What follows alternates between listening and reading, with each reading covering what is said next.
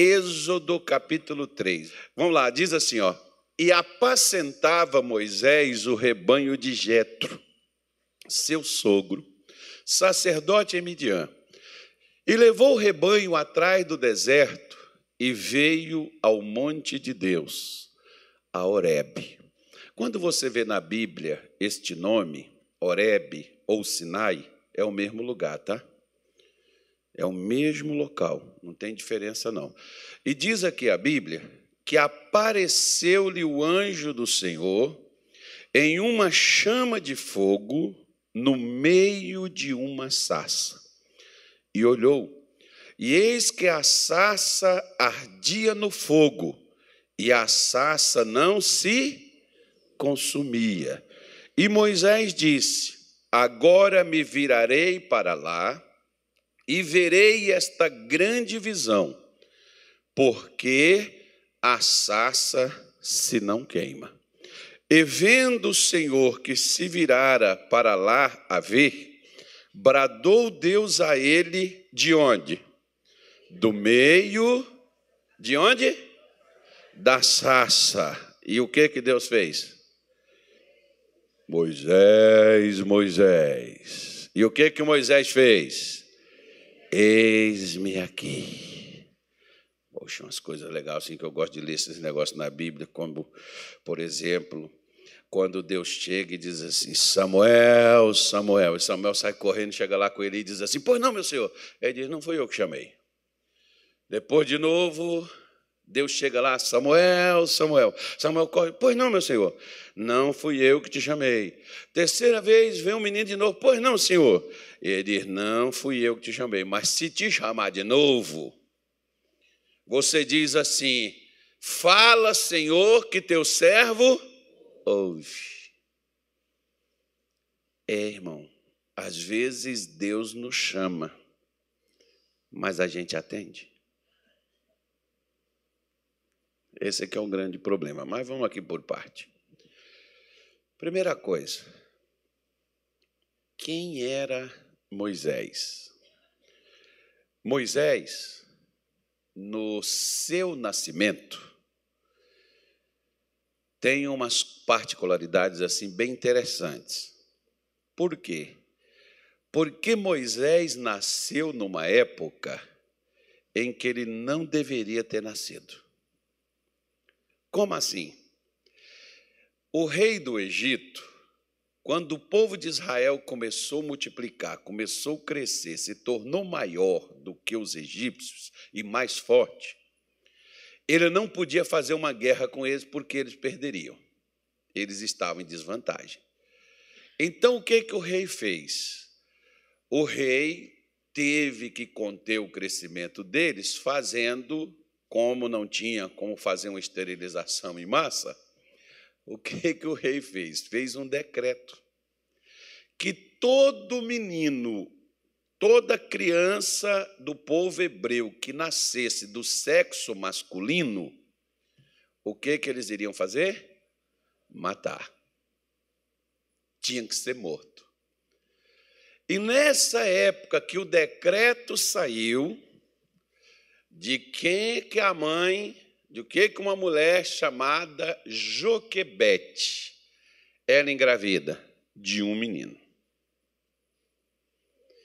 Bom, Moisés passou a ser um problema, certo? Com seu nascimento. Porque como é que ela ia fazer? A criança que já nasceu com uma sentença de morte sobre ela. Então, ali era o final. Era a questão de nascer, ser tomado e ser morto. Então, no meio daquele problema, Moisés nasce. Ao mesmo tempo que ele passa a ser um problema, ele também era a solução. Olha para cá. Às vezes, a solução vem num pacote de um problema embrulhado para você. Como assim? Quando eu vejo isso aqui, me faz lembrar de quando eu cheguei lá em Belém do Pará E o missionário falou assim comigo: Cássio, você tem que abrir igreja aqui pelo estado aí e tal, não sei o quê. Irmão, eu falei: como é que eu vou abrir igreja? Eu preciso de gente. Eu não tinha nem povo na igreja. Como é que eu vou ter pastor? E eu comecei a fazer uma oração e dizer assim: Senhor, me dá gente para me ajudar aqui. E chegou uma moça, ela sentava assim na quarta cadeira, fileira assim do, do salão, e Deus falou assim no meu coração: essa aí, ó. Eu cheguei lá, quando eu pus a mão assim na cabeça da moça, e disse assim: Bom dia, irmão. Ah! Eu falei: Deus,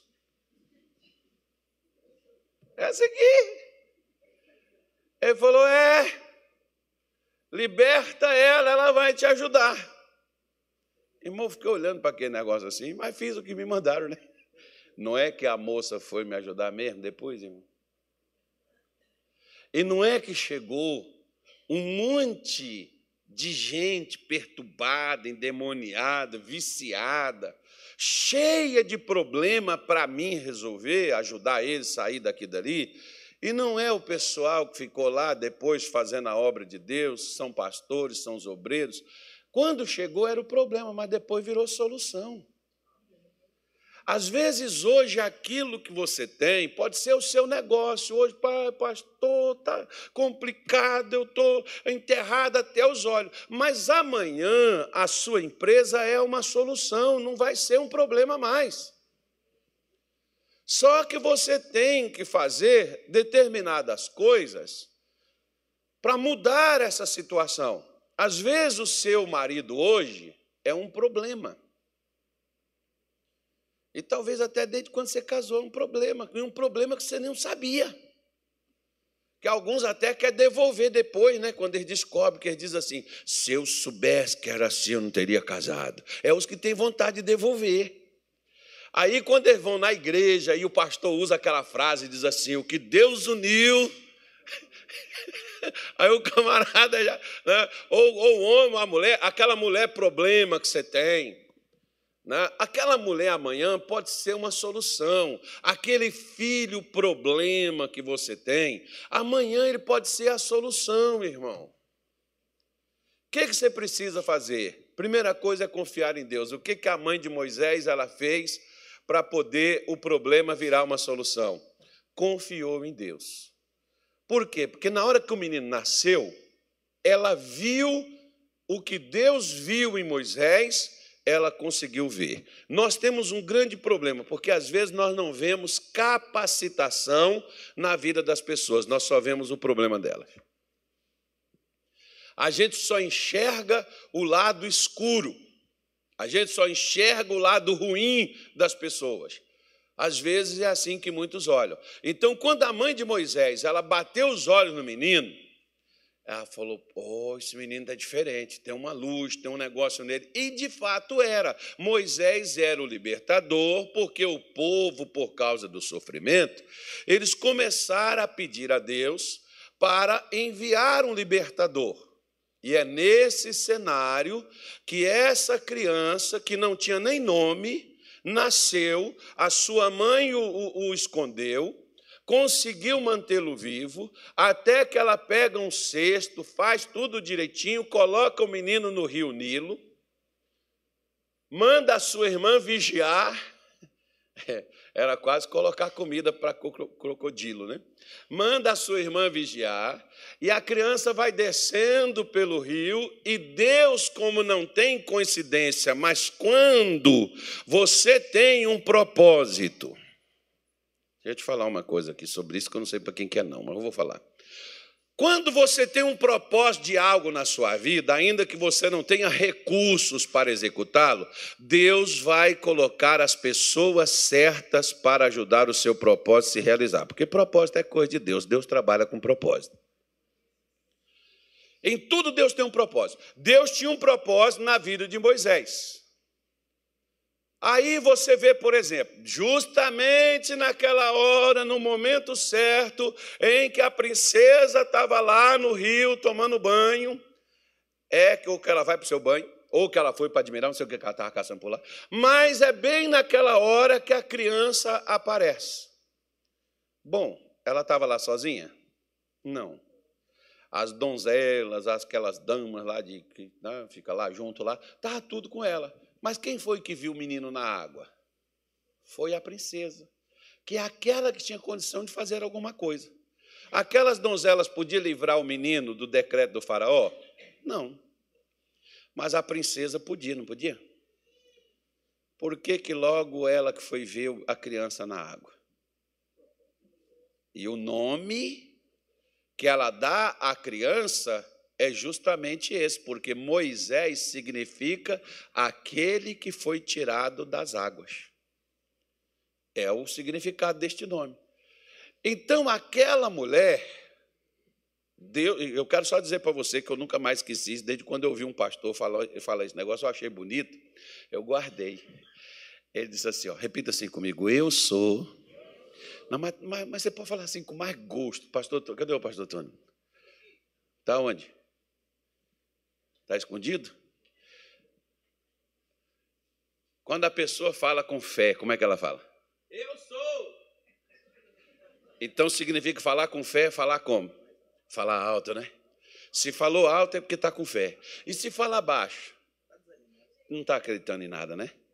Então diga assim: Eu sou um projeto de Deus que foi feito para dar certo. Moisés era um pro projeto de Deus. Não deu certo, irmão?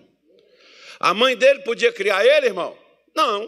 A donzela podia criar ele, irmão? Não. A princesa podia criar ele, irmão?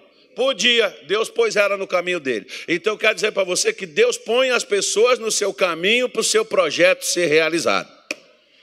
Agora, se você ainda, por acaso, essas pessoas não aparecerem no seu caminho, se prepare, porque a partir de agora você está liberado para encontrar com o seu projeto.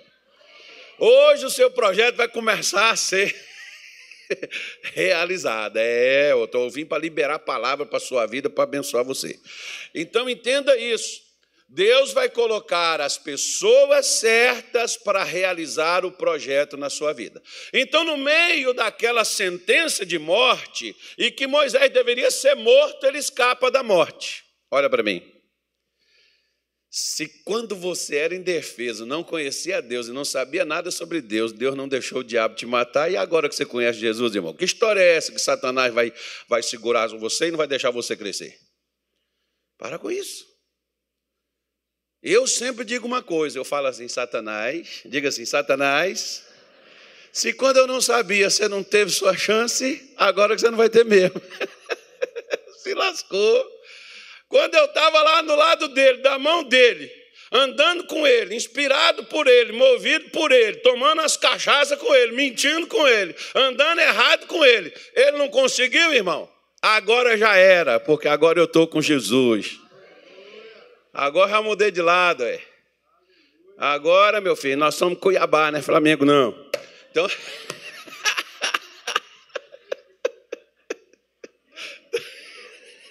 Maldade.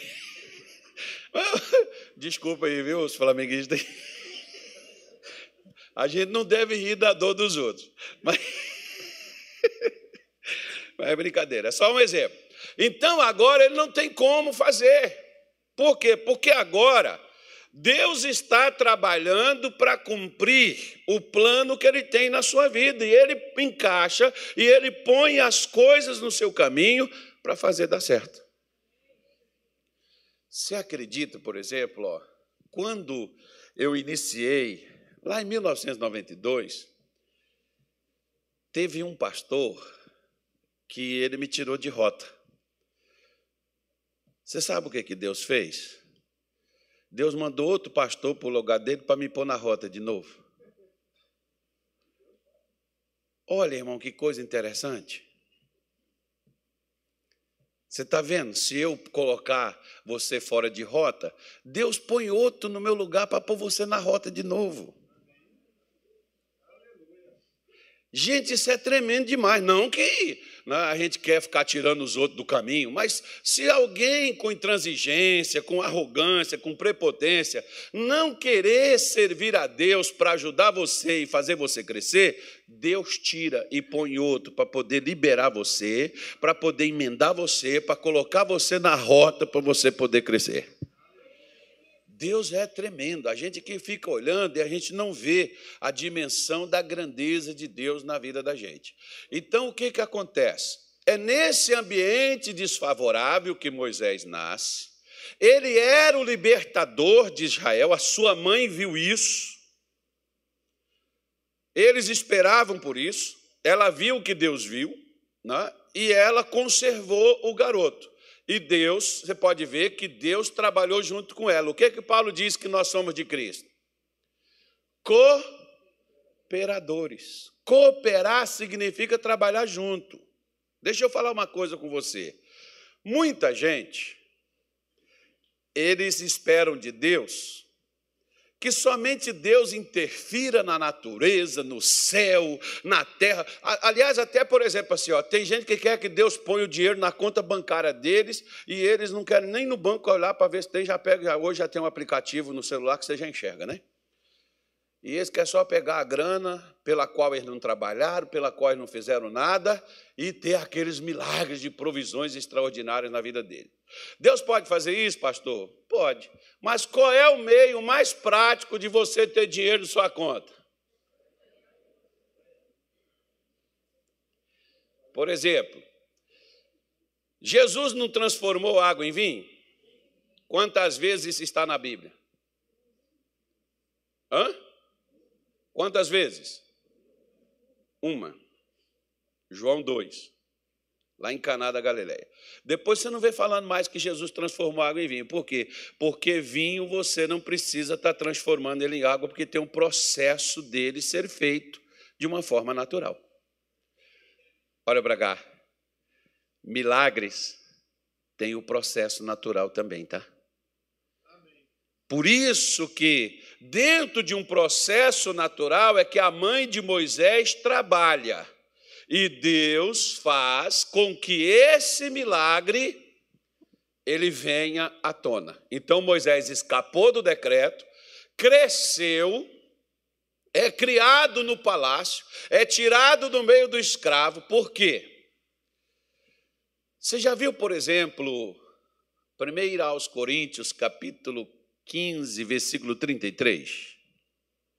Você já viu? Já viu não? Muda a versão aí para mim, por favor. Coloca na NVI só esse texto, só, só, para mudar, mas sempre usa essa versão aí que o missionário sempre recomenda ela, tá, irmão? ARC, Almeida Revista e Corrigida. Agora, olha aí. Viu?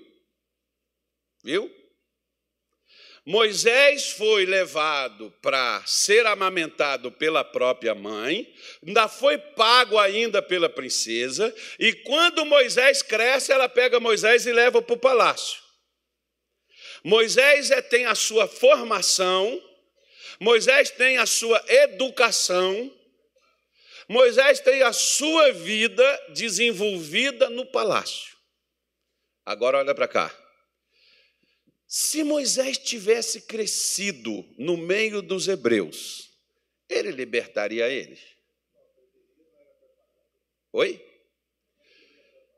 Porque não que a mãe dele fosse uma, uma pessoa errada, mas o que, que a mãe dele era junto com os demais hebreus?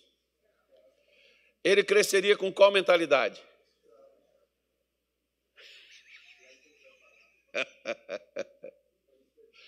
Entendeu ou não? Entendeu ou não entendeu? Se você, irmão, fica se você fica no meio ou sendo influenciado por pessoas negativas, por pessoas sem, sem esperança, por pessoas sem fé, se você fica ouvindo esse tipo de gente, como é que você vai se tornar, embora você seja crente? Como é que vai ser sua vida? Igualzinho daquelas pessoas. Você está dentro da igreja, você bebe, você come do corpo de Cristo, bebe do sangue de Cristo e vive a vida de Satanás. É tudo que o diabo quer. Você está dentro da igreja, mas você pensa como mudando, porque muitos crentes dizem assim, mas todo mundo não faz isso, pastor? Ué, todo mundo sem Deus pode fazer, mas se você tem Cristo, não é o seu estilo de vida, irmão. Porque quem está em Cristo é nova criatura, as coisas velhas passaram, tudo se fez novo. Então Deus traz a gente para a igreja, não é só para a gente estar tá junto, trazer. Tem, tem gente que tem aquela mentalidade que ele veio para a igreja para dar dízimo, para dar igreja, para sustentar a igreja. Não, irmão, você veio para a igreja para ter uma metanoia. O que significa metanoia? Uma mudança de mente. Por que, que Paulo fala em Romanos 12, versículo 2? Mas transformai-vos. Como é que a transformação vem? Ela vem pela renovação da mente. Se Moisés tivesse sido criado pela sua mãe, a mente dele seria uma mente de escravidão. Nós somos escravos, filho. Nós estamos assim, estamos esperando Deus, estamos esperando, estamos esperando. Deus vai libertar a gente. Moisés, irmão, foi crescido de uma forma livre, para saber que a liberdade existe, embora você não tenha, mas você pode alcançar ela. Né? E é esse camarada. E aí, quando Moisés cresce, aí a Bíblia diz que um dia ele vai lá com o povo e vê o sofrimento. Aí o que, que Moisés resolveu fazer? E ele ficou sabendo, contaram para ele. Olha para cá. Uma coisa, eu sempre falo isso com pastores, com gente que quer fazer a obra, eu sempre falo uma coisa, porque tem pastor que você tem que ter cuidado com ele. Como assim? Que tem pastor que ele é irresponsável. Ele chega para o Natal e diz assim: larga tudo, porque Deus tem uma obra para fazer na sua vida. Bom, obra Deus tem para fazer na vida de qualquer um de nós. Todos nós. Agora, altar não é para todos. Você pode ser o pastor lá da UTI, através de você ser um médico. Um dia, por exemplo, a filha de um pastor nosso, ela chegou lá na igreja e falou assim: Eu tô, vou largar tudo e, e eu, eu, eu, quero, eu quero vir para a igreja, eu quero fazer a obra. E eu falei assim para ela, e eu estou querendo ser um médico para poder estar nas UTI falando com aquele povo no último dia de vida deles ou na última hora que estão enfrentando a morte. Enquanto eu estou lutando para uma coisa, aqueles médicos, por exemplo, que ficam lá, eles nunca vêm, aqui assistir um culto comigo. Você pode levar Jesus para eles lá. Para que você quer vir para cá? Seu altar é lá. Você, olha para cá. Você acha, por exemplo, que um ministro do STF vai vir aqui sentar aqui assistir o culto, principalmente aquele carequinha?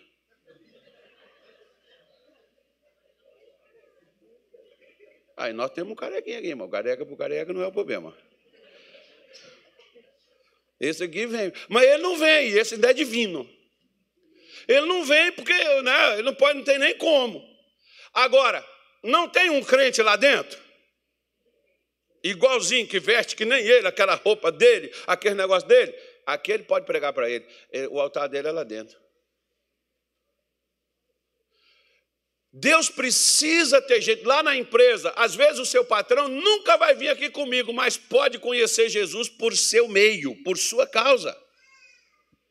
O seu altar lá na empresa. Agora eu vejo crente, por exemplo, igual a moça chegou comigo lá em Belém e disse assim: Pastor, eu, eu, eu quero que o senhor ore por mim, que eu quero sair de lá de onde eu estou trabalhando. Eu falei: Qual é o problema? Lá só tem ímpio. Eu falei: Ô miserável, você está no melhor lugar. Não, pastor, porque lá não tem nenhum crente. E nem, pelo que eu estou vendo, nem tu é. Por quê? Porque minha filha, não estou falando com você para na hora do teu trabalho é trabalhar, mas na hora do café, na hora do almoço, na hora da folga, você pode ter o telefone deles, passar uma mensagem para eles quando estiver fora da empresa, evangelizar eles, você está no lugar certinho. E ela parou e falou assim: É mesmo, né, pastor? Eu falei, é uma pena que você já queria largar isso para lá. Moça, você está no lugar onde você pode levar as pessoas a Cristo. Faça daquele lugar a igreja. Ah, mas eles falam palavrão. Pois é, mas se todo mundo lá converter, não vai estar tá um falando assim: graça e paz, irmão, bom dia, o Senhor é contigo, hoje é bênção. Não vai ser assim? vai. Pois é, então troca. Ele está com a vida deles toda arruinada, bota coisa dentro deles, que, coisa boa dentro deles, que eles vão colocar elas também. Véio. Agora, o ambiente onde você está e o ambiente que te envolve te influencia. Você pode estar, por exemplo, travado, você pode estar, por exemplo, estagnado, paralisado, por causa das coisas que você está sempre ouvindo. Olha para cá. Você sabe por que eu parei de assistir certos jornais? Sabe por quê? Notícia falsa. Eu não sei nem qual é a certa. Então eu tenho que, eu tenho que escolher e ver quem é que está falando a verdade, para mim poder ouvir, para mim estar tá inteirado da verdade, não de mentira. Você, você escolhe. Agora, se você. Não, eu, eu escuto todo mundo. Ah, daqui a pouco você está com a cabeça todo mundo, daqui a pouco você está ficando maluco, chegando aqui na igreja meio perturbado. E por quê? Porque você deixa os outros influenciar você, porque todos nós somos influenciados, ou de uma maneira ou de outra. Então você vê, por exemplo, Moisés é levado para dentro do palácio, ele cresce, e quando ele cresce, ele descobre que ele é hebreu, ele descobre que ele tem um chamado de Deus, que ele é o libertador esperado. E aí o que, é que Moisés faz? Ele diz: Eu preciso fazer uma, alguma coisa. Você já viu aquelas pessoas dizer assim: Fulano, você tem que tomar uma decisão. Fulano, você tem que fazer alguma coisa. Fulano, você tem que. Ah, fala! Fulano! Ô irmão, se tem uma coisa que eu detesto é ser pressionado. Não me pressiona, não, que não presta. Aí, Moisés, você é o libertador, você tem que agir, você tem que fazer. Pronto. Moisés era o libertador? Era. Mas Deus tinha falado com ele? Não.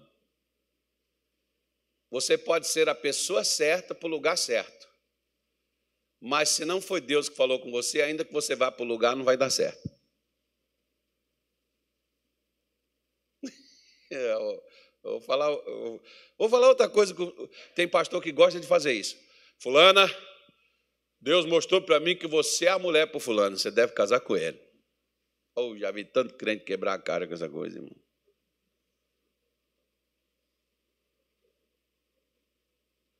É uma responsabilidade, né? Você chegar e falar assim: ó, oh, é aquela moça ali, aquele rapaz ali que é seu marido. Quando Deus não falou nada. E pode até ser de Deus, mas agora Pode ser que não seja agora que os dois precisam amadurecer, que os dois precisam criar juízo, precisa, precisa entender outras coisas antes de se unir. Aí a pessoa vai lá, passa a mão pelo, né, pelos pés e vai lá e faz a coisa e aí dá errado. Aí diz: não era de Deus, era. Moisés era o libertador, mas era para quebrar pescoço dos outros? Era? E por que, que ele quebrou o pescoço do egípcio e teve que fugir e ficar 40 anos fora do lugar onde ele nasceu e foi criado? Tudo por precipitar. Não se precipite. Se alguém, uma vez uma, uma senhora chegou comigo e ela disse assim: Ó, eu sei que você não acredita nessas coisas. Eu falei, que bom, você já sabe que eu não acredito, mas fala. Ó, oh, o chamado de Deus para você não é só ser obreiro, o chamado de Deus para você é o altar, e Deus vai te colocar entre os grandes nesse ministério. Quando que eu vi isso? 1992. E eu virei para aquela senhora e disse assim: suponhamos que foi Deus que mandou você falar isso. O que, que eu tenho que fazer? Por quê, irmão? Porque Paulo, quando ele foi derrubado no caminho de Damasco, quando ele levantou, ele disse assim: Senhor, o que queres que eu faça? Porque o problema das pessoas é acharem que quem tem que fazer tudo é Deus, que elas não participam. Você coopera com Deus, você é cooperador. Agora, se você não coopera, sabe o que, é que Deus também faz? Cruza os braços e fica esperando você agir. Mas agir não do seu jeito. Agir da maneira dele, agir da forma dele, não da sua. Tem uns que dizem, ah, vou esperar Deus fazer a obra. Está esperando até hoje.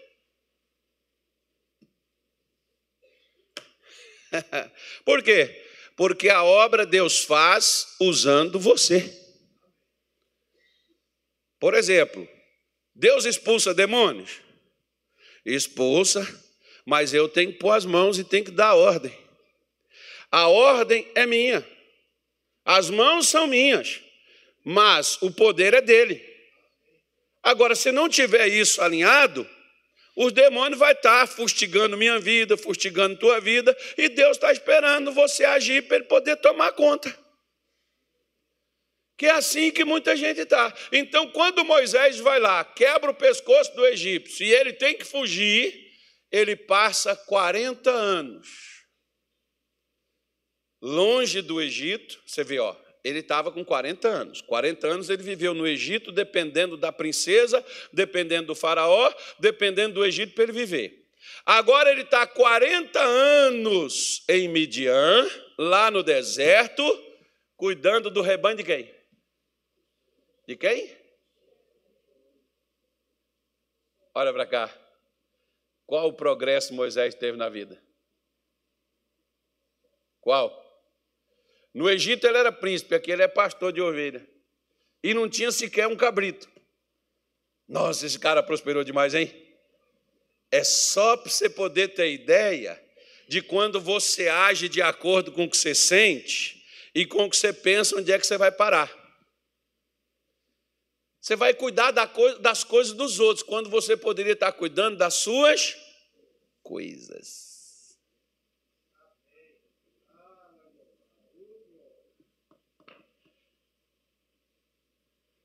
Diga assim comigo: eu preciso parar de ser teimoso.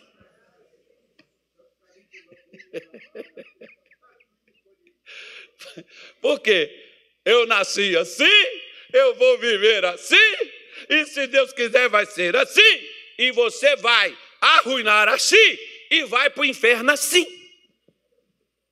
Está amarrado, pastor, eu vivo na graça. Que graça, irmão? Graça te torna maleável. Graça te transforma. Graça te dá sensibilidade. Graça, meu irmão, te dá favor. Não faz você ser um ignorante, nem MG, nem GO. Graça te transforma. Por isso, Moisés está aqui, ó, 40 anos. Olha para cá. Se você está no deserto, eu não sei se é verdade, né? Mas teve um lugar aí, eu até vi ontem à noite, eu estava também cansado, não fui nem ler a matéria, nem ler, não, porque eu vi num aplicativo aí, e o pessoal às vezes é meio doido, está colocando coisa errada. Mas teve, acho que teve um lugar aí que pegou fogo, acho que o pessoal teve que ir para dentro do mar. Foi em Havaí? Então é verdade. Ah, pegou, pegou fogo na ilha lá e o pessoal teve que ir para dentro do mar para poder escapar do fogo. Pois é. Você vê que o negócio, quando esquenta, né, é claro que a gente sabe, por exemplo, que quando vem essa época da seca, o pessoal também joga cigarro. Tem uns que acende mesmo o isqueirinho, põe fogo, querendo pôr. A gente sabe disso. Mas no deserto, irmão, é normal por causa do calor algo secar e pegar fogo. Moisés estava acostumado 40 anos. Ele estava acostumado a ver essas, essas, essas plantas, ver saça, pegar fogo e queimar. Aquilo era comum, normal. Às vezes, eu vejo, por exemplo, tinha um camarada até aqui que dizia assim: você tem que pegar fogo, você tem que queimar, você tem que queimar. Eu ficava assim olhando para ele falar aquelas coisas assim: você tem que pegar fogo. Só que preste atenção numa coisa. Enquanto tem muita gente preocupada com fogo, e não foi aqui o fogo que atraiu a atenção de Moisés para a sarça. Embora né, o fogo chama a atenção, porque se alguma coisa começar a pegar fogo aqui do lado, começar a subir fumaça, mesmo você correndo perigo de explodir um botijão, de explodir alguma coisa, você vai querer estar lá parado, por isso que vem os bombeiros, cerca, põe aquela área de segurança para as pessoas não passarem, que fica todos curiosos, fica lá olhando, porque quer ver o fogo. E o fogo pode queimar até você, mas você quer ver o fogo. Né? O fogo chama a atenção. Só que o que chamou a atenção de Moisés não foi o fogo, porque fogo pegava em toda a sarça por lá. Durante 40 anos, Moisés passando pelo deserto e vivendo na, daquela mesma forma, ele sempre via isso acontecer. Olha para cá, quero falar uma coisa com você hoje aqui contigo, diz respeito à tua vida. Às vezes, vir para a igreja se tornou uma coisa tão comum que antes você se empolgava, antes você tinha ânimo, você tinha disposição, antes você vinha alegre, antes você vinha empolgado, antes você cantava, você orava, você se envolvia, você falava a língua, tem uns que até pulava, tem outros que dançava, tem outros que fazia, não, tem gente que faz tanta coisa. Hoje está tão comum para você, você nem faz mais nada.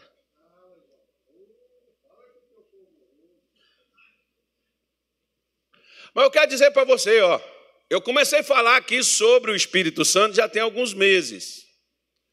Eu quero falar para você que Deus vai começar a fazer coisas que vai tirar você do comum. Mesmo você que está muitos anos olhando assim, ah, estou acostumado a ver isso, estou né? acostumado com essas coisas. Um dia Teve uma senhora, ela chegou no culto, a minha mulher estava lá na porta, e aí era um dia de semana, e eu fiz uma oração, saco de um negócio, caiu um monte de demônio, a mulher saiu correndo, parou lá na porta, ela ia embora. Minha mulher chamou ela e disse: que foi, senhora? Ah, eu estou assustada. Por quê? O que aconteceu? Eu nunca vi aquilo dali, lá na minha igreja não tem essas coisas. Ela era crente de outro lugar, lá não tinha aquilo. Ou seja, já está acostumada com um culto morto, frio, um negócio que não acontecia aquele tipo de manifestação de Deus, e quando ela viu, o que, que ela fez? Ela achou estranho. Ela foi embora. Moisés fez o contrário, porque o que, que ele viu? Ele viu que era comum sarça pegar fogo, queimar e virar cinza. Mas aquela sarça pegou, queimou, mas não consumia. Foi isso que chamou a atenção dele. Não tem aquelas pessoas que elas dizem assim: Fulano foi para a igreja. Te dou um mês, daqui a pouco está na cachaça de novo. Fogo de palha. Já viu isso? Fulano entrou, fulano abriu o negócio dele. Daqui a pouco fecha. Eles ficam torcendo por sua desgraça. Ó, oh, fulano foi para o ministério. Daqui a pouco sai, nem na igreja fica. Estou acostumado a ver isso. As pessoas não dizem isso? Quando, quando o pastor me mandou para uma igreja, em 94, o pessoal disse assim: não dou dois meses, vai sair de lá. Você sabia que tinha gente me trocando desde quando eu cheguei aqui? de seis seis meses. O primeiro ano que eu cheguei aqui, seis meses depois já estava sendo trocado, irmão. Vai tirar. Um ano depois, outro ano e meio, vai ser tirado. Ou dois anos, vai ser tirado. Agora vai, irmão. Nesse ano vai. Eu já estou quase para pedir para ir embora. Porque aí troca. Aí, aí o que, que acontece? Se for para o bem geral da nação, a felicidade de todos, né? Aí o que, o que, que acontece? O camarada fica torcendo, fogo de palha, vai acabar. Moisés olhava e via a sarça queimar, pegou fogo natural, daqui a pouco apaga, não tem mais o que queimar, o fogo também desaparece, vai queimar outra moita, vai pegar em outro, vai pegar em outro. Só que ele pegou, quando ele viu aquele fogo aceso, ele olhou e falou assim: Vou dar uma olhadinha aqui na ovelhinha aqui, ver para onde que ela foi, que ela fugiu, e depois eu dou uma olhada nesse fogo de novo, aqui não vai ter mais nada. Ele olhou de novo, o fogo estava do mesmo jeito que estava lá. Ele falou: Eita, tá errado, irmão. Eu vou dar outra volta por aqui, que eu vou buscar a ovelha. Passou para lá. Eu vou passar aqui e vou lá. Quando ele chegou de lá, ele olha para o fogo, o fogo está do mesmo jeito. Ele falou assim: Peraí, tem, dessa vez tem alguma coisa estranha. Eu preciso ver o que é que tem ali. Por que, que o fogo está queimando, mas a sassa não está virando cinza? Então, quero dizer para a senhora, para o senhor, quero falar uma coisa com você que Deus não quer só acender fogo em você, tornar você um crente pentecostal, falar língua estranha, bater o pé, levantar a mão, cantar alto, gritar, orar, louvar, adorar a Deus. Deus não quer só isso, não. Deus quer fazer uma coisa mais profunda, que é o que o Espírito Santo faz. Eu, por exemplo, sou mais fã disso, não é nem dele te dar essa questão de um despertar, de um renovar, mas é dele te dar uma coisa chamada resistência. Porque Pedro diz assim: resistir ao diabo e ele fugirá de vós. Ou seja, Deus quer te dar uma condição de você bater de frente com Satanás e não arregar. E se você não tiver Deus contigo, você bate de frente com o diabo e na hora que ele sair, ele não sai, ele te resiste. O que, que você vai fazer? Você vai retroceder. Você vai embora, você vai largar para lá. O que que muita gente faz? Eles começam até lutar, mas quando a luta se torna uma batalha difícil, eles não conseguem superar, o que que eles fazem? Larga para lá, entreguei na mão de Deus. Deus vai fazer a obra. Vai não, irmão. Deus te dá justamente o fogo do Espírito Santo aceso na sua vida, não é só para iluminar você, não é só para mostrar o caminho, não é só para te dar é, força espiritual, é para te dar a condição de você resistir às adversidades sem se consumir, sem se perder. Muita gente começa na vida cristã. Mas do mesmo jeito que começa, a pessoa vai lá, se batiza, vem para a igreja, participa do culto, adora a Deus. Daqui a pouco você pergunta: cadê o fulano? Sumiu. O que aconteceu com ele? Ah, ficou decepcionado, aconteceu um negócio aí, umas fofocas aí dentro da igreja aí, e diga assim: graças a Deus, na nossa igreja não tem fofoqueiro. Amém.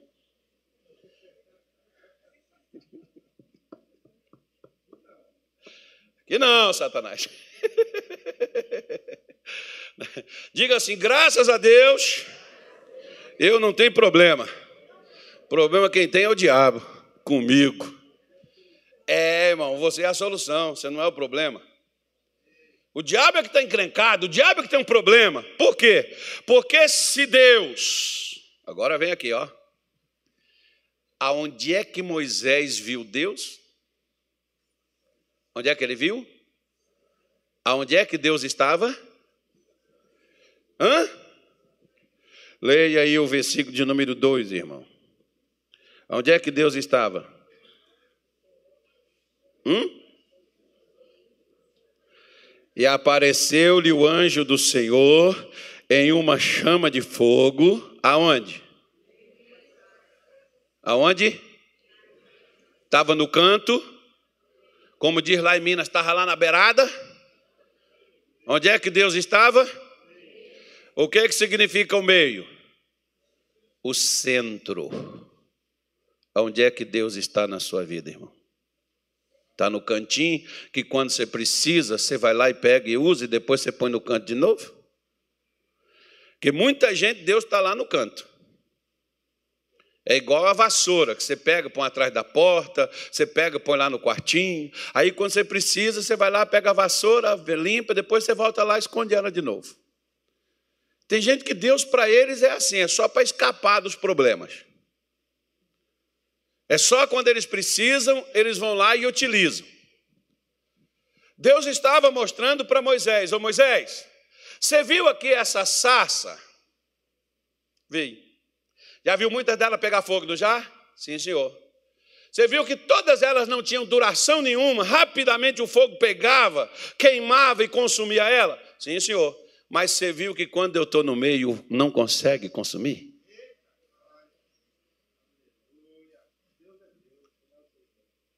Olha para cá. Você já viu quantos jovens foram levados junto com Daniel, Misael, Ananias,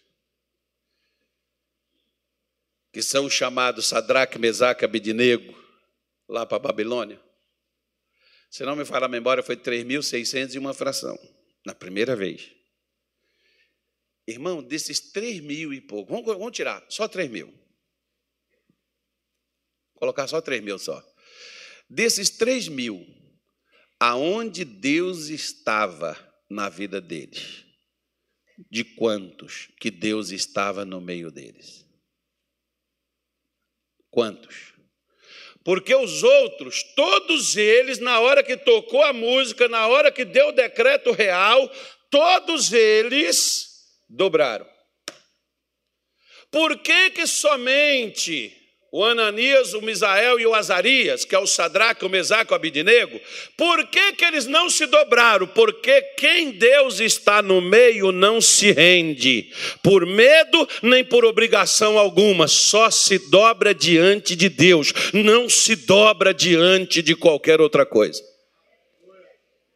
Como Deus estava no meio, no centro da vida de Azarias, de Misael e de Ananias, Deus estava no meio da vida deles. Na hora que Nabucodonosor se enfureceu e jogou eles dentro da fornalha de fogo e mandou aquecer sete vezes mais, Nabucodonosor olhou e disse assim: Oh, quantos nós lançamos dentro da panela? Três. Ele disse: Mas eu vejo quatro, porque tem um semelhante ao filho dos deuses no meio deles. Aonde é que Deus também estava dentro da panela? No meio.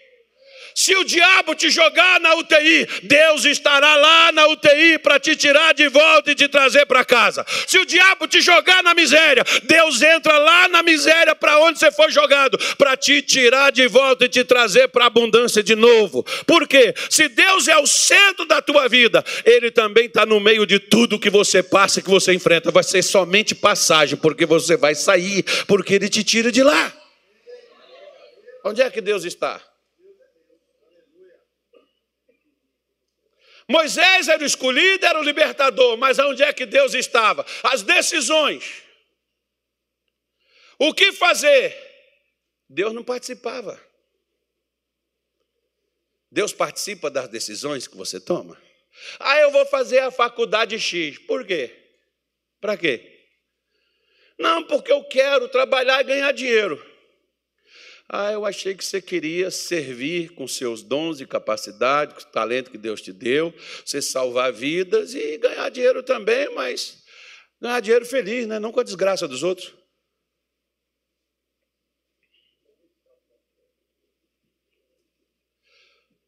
Ah, eu vou fazer isso porque eu quero aquilo. Bom, né? Moisés matou, achando que matando estaria agradando a Deus. Era o que Deus queria?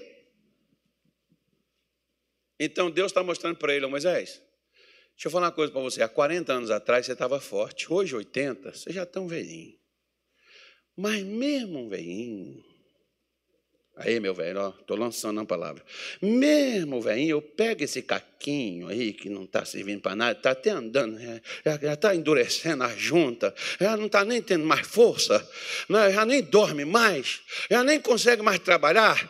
Se você deixar, eu entro nesse negócio aí, eu pego essa coisa insignificante que não serve para nada e vou dar uma resistência para esse negócio que esse velhinho vai começar a viver a vida agora.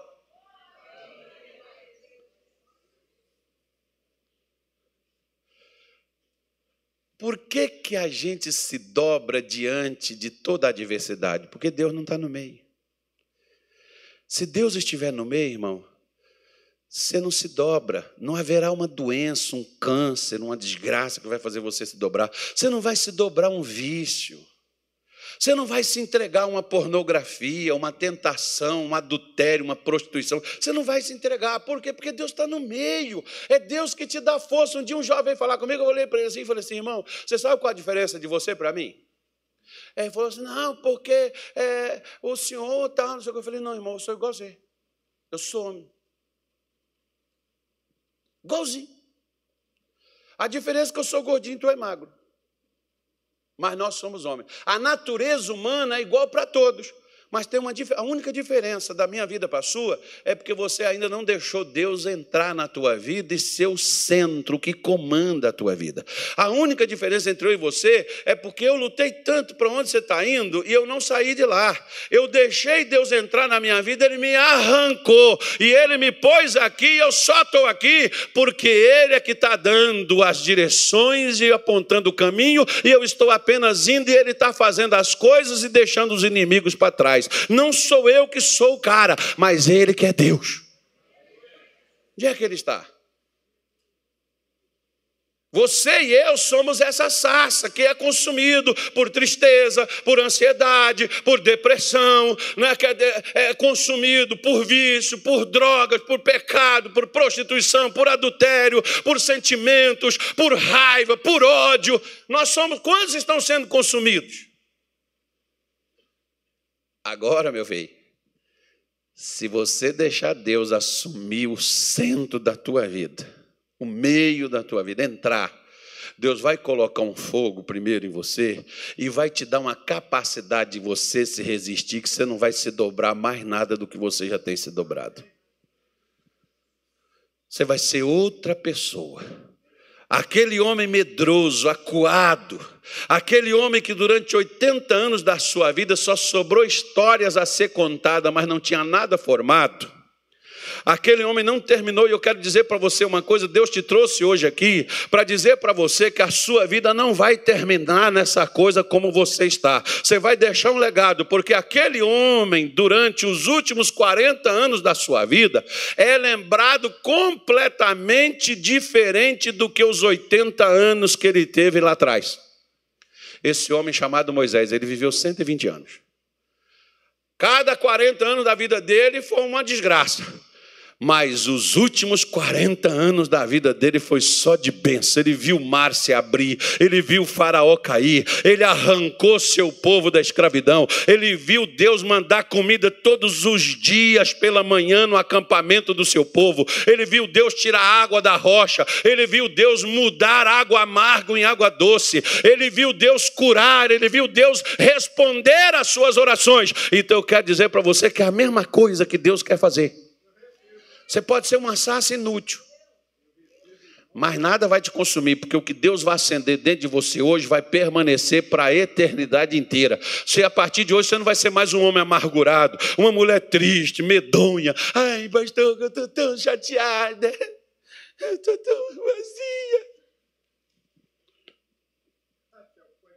Deus vai mudar você hoje. Quando você comer desse pão, beber desse cálice, Jesus vai entrar dentro da tua vida. Faz o seguinte: Primeiro, Salmo 37, versículo 4. Pega aí. Mostrar a você duas coisas para você poder fazer. Salmo 37, versículo de número. O que está escrito aí? Leia. Não, gente, mas vamos ler mais, mais assim, mais. É. Deleita-te também do Senhor, se alegre em Deus, e Ele concederá. Em outras palavras, se alegre em Deus, porque Ele concederá o que você tem buscado nele. O que, você tem buscado em Deus? Em Deus você não busca coisa errada, né, irmão? Porque Ele não faz. O que você tem buscado nele? É o que Ele vai te conceder. Versículo 5.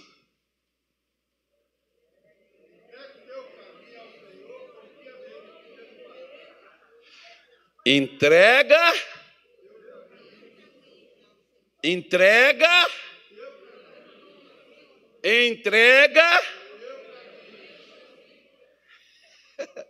Eu te falei que ia falar duas coisas. Entrega e confia. Entrega e confia, porque tem gente que entrega, mas não confia. Como assim?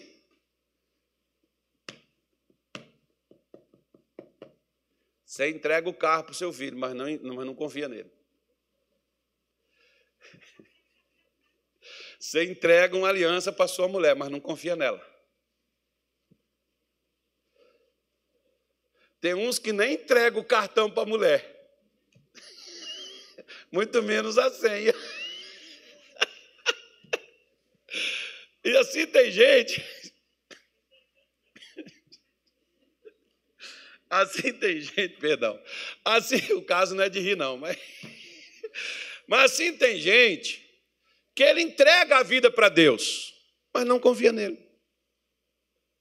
Quando é que eu tenho que confiar em Deus, irmão? Eu tenho que confiar em Deus não é quando eu estou deitado na minha cama, com a minha panela cheia e com mais comida lá na minha dispensa. Eu tenho que confiar em Deus é quando Ele me dá só o almoço eu tenho que esperar o jantar, como Ele fez com Elias. Elias não foi lá para o lugar e ele tinha que esperar que Deus mandasse alguém levar. Por que, que ele foi? Porque ele confiou. Por que, que nós não fazemos o que Deus manda? Porque a gente não confia.